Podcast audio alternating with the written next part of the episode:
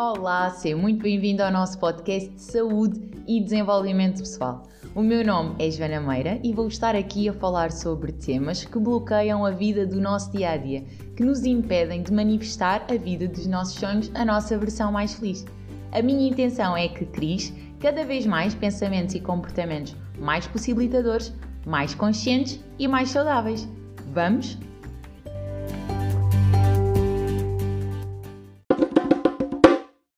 Podcast de hoje quero falar sobre a importância ou não de esperarmos pelo momento certo. Esta crença, esta ideia de que há um momento específico, uma altura exata, uma altura certa para as coisas acontecerem, muitas das vezes, se não for uma decisão tomada conscientemente, acaba por nos remeter à passividade, acaba por nos colocar numa posição de espera em que nós simplesmente estamos a aguardar que o mundo faça algo, que o mundo corresponde, que a outra pessoa mude, que as coisas se alterem.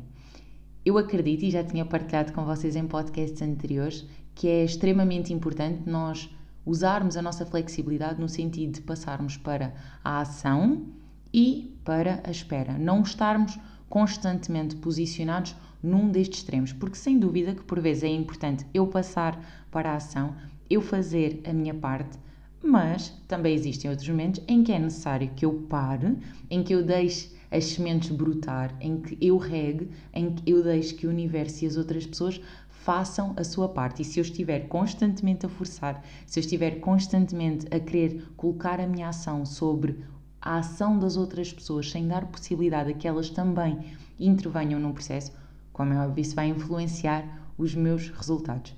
Ter este jogo de cintura, como eu lhe chamei, no podcast é extremamente importante, na minha opinião, para que nós consigamos agilizar no processo qual é que é a melhor atitude, a melhor ação, o melhor passo a dar.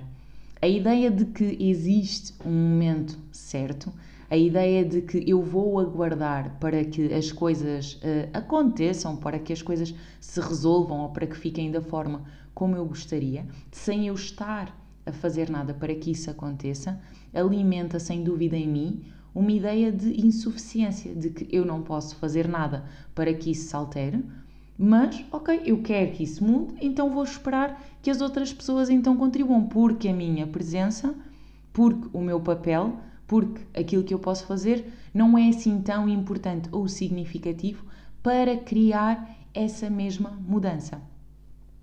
Um dos mantras que eu partilho muitas das vezes com vocês e é um mantra que eu adoro é o mantra de que o universo conspira sempre a favor.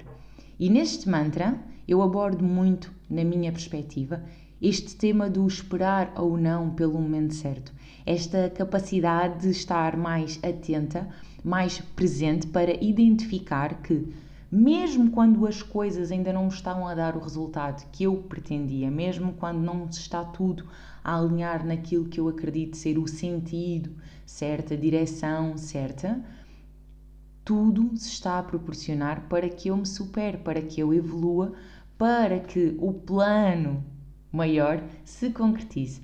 E a verdade é que muitas das vezes os planos que estão reservados para nós são muito melhores do que os nossos, mas nós agarramos-nos a eles e queremos tanto forçar, tanto forçar para que eles aconteçam, que nem damos uma oportunidade, nem abrimos uma brecha a que possamos também ser surpreendidos. O universo conspira a favor, sem dúvida nenhuma, mas eu acredito que ele não anda em autogestão a decidir por si só, sozinho, aquilo que é o melhor para mim. Ele joga com as cartas que eu lhe dou. Então, se eu estou a manifestar as minhas intenções, se eu estou a partir para a ação, se eu estou a mostrar aquilo que é importante para mim no meu dia a dia e não só verbalizar, mostrar através dos meus comportamentos, do meu tom de voz, das minhas ações, da forma como eu me posiciono na vida, aquilo que é importante para mim, é essa a mensagem que eu estou a passar ao universo. É essa a vibração que eu estou a ter. Por isso, sem dúvida que o universo vai conspirar a favor e vai enviar-me uma vibração no mesmo sentido. O que não quer dizer que isso aconteça exatamente da mesma forma quando eu não estou a fazer nada para concretizar os meus sonhos, para concretizar as mudanças que eu digo serem tão importantes na minha vida. Quando eu estou focada na tristeza, quando eu estou focada na mágoa, quando eu estou focada na espera, quando eu estou focada na intransigência, no ciúme, na possessão, no ego, também isso vai originar uma vibração e também essa vibração me irá ser devolvida. Por isso, claro que o universo também está a conspirar a favor nessas situações. Eu até costumo partilhar que o universo não começou a conspirar a meu favor há cerca de 3 anos atrás. Ele sempre conspirou, ok?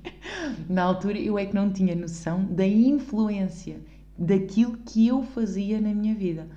Do quanto as minhas ações, os meus pensamentos, as minhas emoções estavam a criar e a recriar a minha realidade, por eu estar constantemente a vibrar nessa, nessa energia mais baixa, nessa vibração mais negativa. Se eu me remeto a uma posição mais de espera, uma posição mais passiva, também é essa mesma vibração que eu vou passar para o universo. Por isso, na minha opinião, é sem dúvida extremamente importante haver momentos em que nós nos colocamos mais em modo de espera, porque já fizemos a nossa parte, porque já não há mais nada a fazer, porque naquele momento não faz sentido nós ou sermos nós a partir para a ação, mas tem que haver sempre esta consciencialização, este estar no momento presente para avaliar e perceber a cada momento, ok, é a altura de avançar um pouco mais, é a altura de ficar um pouco mais sossegada e dar tempo ao tempo para que as coisas se manifestem. O que é que o momento me está a pedir? O que é que esta situação me está a pedir? Ao invés de simplesmente criar em mim a ideia de que, ok, não, eu tenho que esperar pelo momento certo e vou esperar pelo momento certo porque eu não posso fazer mais nada, isto não depende de mim. Quando se calhar havia pequenas coisinhas que eu também podia estar a fazer para me encaminhar nessa direção.